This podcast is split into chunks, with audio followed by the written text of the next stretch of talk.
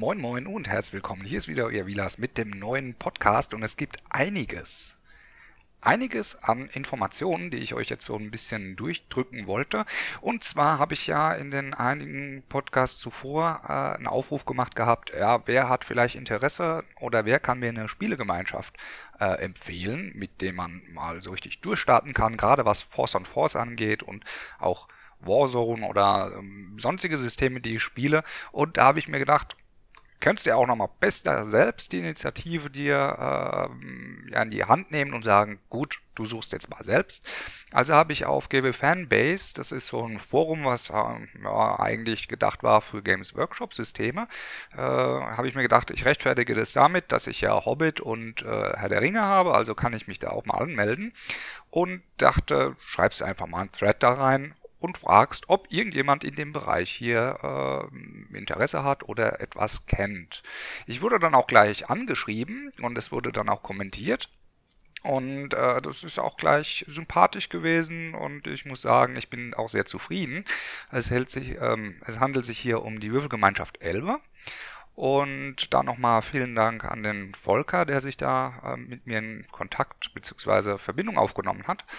Und ja, gestern war unser erster Abend, beziehungsweise mein erster Abend. Und ich habe mich da für eine Runde Imperial Assault äh, gemeldet gehabt. Äh, das ist ein Brettspiel von Fantasy Flight Games. Das ist so eine Art Dungeon Crawler, sag ich mal. Ähm, es ist wie Descent Second Edition, nur halt im Star Wars Universum. Und es hat richtig Spaß gemacht und war eine Mods Gaudi. Ich weiß, als Star Wars-Fan sollte man eigentlich denken, ey, das Spiel müsste es eigentlich schon längst haben. Ja, da habe ich auch lange drüber nachgedacht und war immer ein bisschen skeptisch und dachte, hm, soll ich, soll ich nicht. Mich hat ein bisschen geärgert, dass äh, der Preis so hoch ist. Es kostet ja 30 bis 40 Euro mehr als äh, Descent und das teilweise nur wegen Lizenzrechten haben wir uns gestern auch kurz drüber unterhalten gehabt, habe ich mit Michael gesprochen. Ähm, ja, war ziemlich ein Abschrecker für mich, wo ich gesagt habe, na, das baue ich jetzt nicht unbedingt.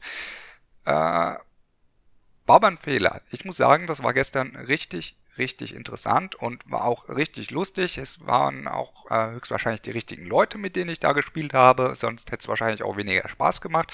Und deswegen möchte ich euch da einen kurzen Spielbericht machen wie das Ganze gelaufen ist. Es ist anders gelaufen, als wir es gehofft haben, aber es war, wie gesagt, dennoch, es war lustig, wir haben viel gelacht, wir haben Spaß gehabt und das war, oder denke ich mal, ist das Wichtigste an der ganzen Sache. Gut, wir haben nicht direkt das Einführungsspiel gemacht, wir haben eins übersprungen gehabt und sind sozusagen in die erste Mission eingestiegen. Äh, ich weiß jetzt leider nicht, wie sie heißt. Äh, ist auch, glaube ich, nicht so wichtig. Jedenfalls haben wir äh, den Auftrag bekommen, wir müssen gewisse Terminals deaktivieren, damit da ein Signal nicht gesendet oder weitergegeben, wie auch immer wird.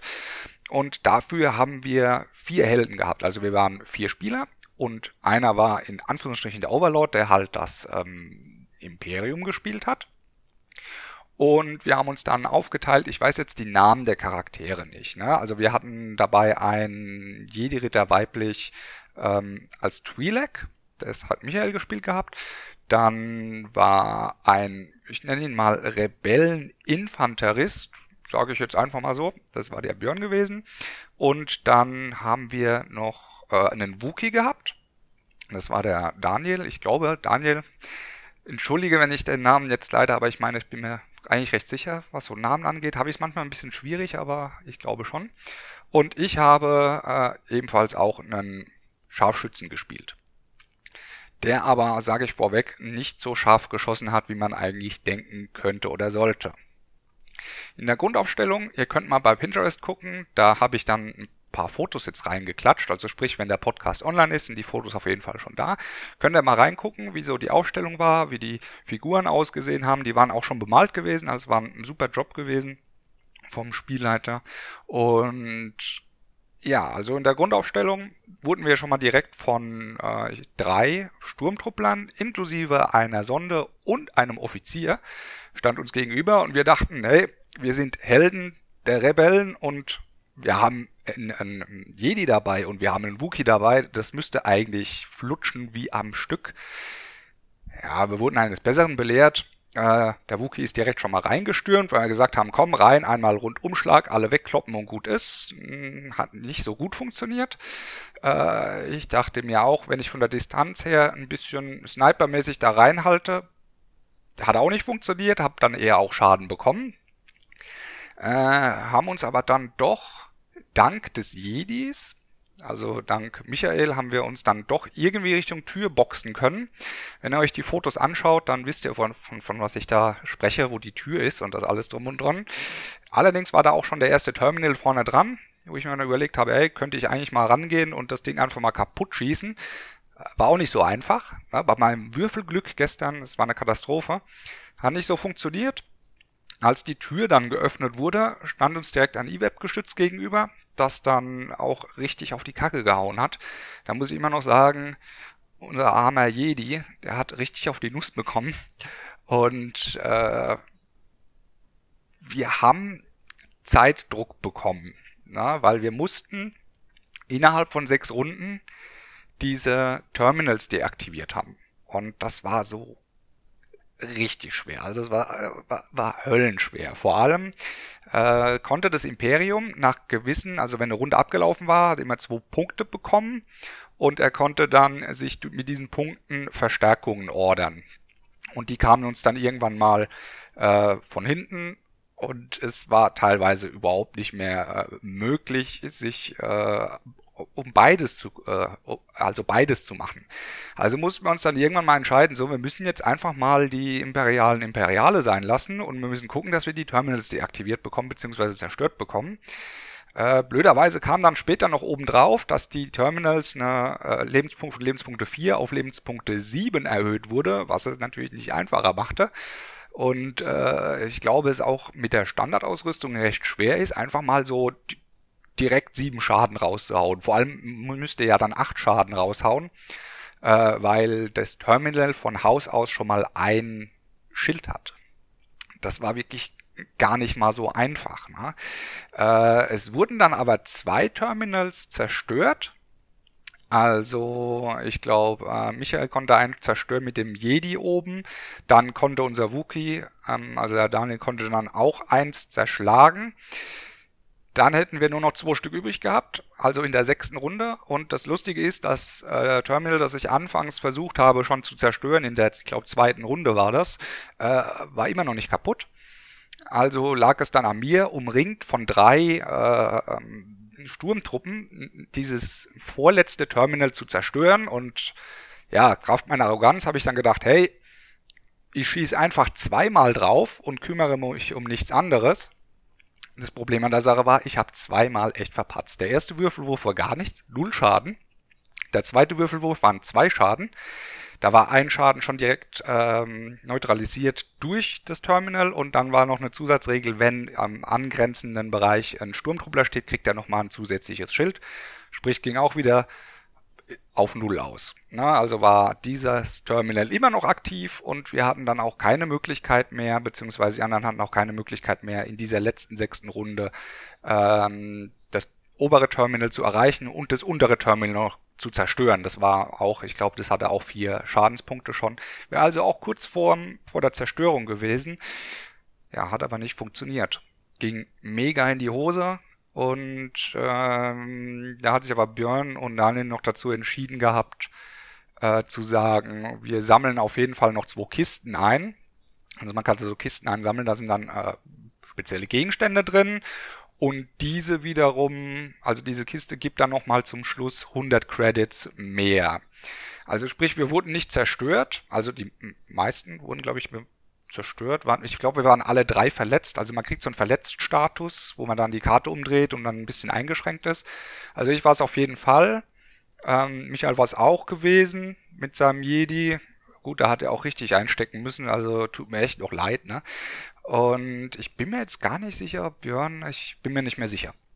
Äh, jedenfalls wäre das dann auch ein Grund gewesen zu verlieren, in Anführungsstrichen, wenn alle verletzt gewesen wären. Äh, ja, aber uns hat's einfach äh, die Zeit nicht gereicht. Also die sechs Runden waren um und dann hat sich das Ganze erledigt.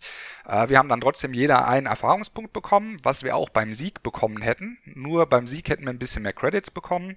Durch die zwei Kisten haben wir dann nochmal zusätzlich jeweils 100 Credits, hatten wir insgesamt dann 600 Credits.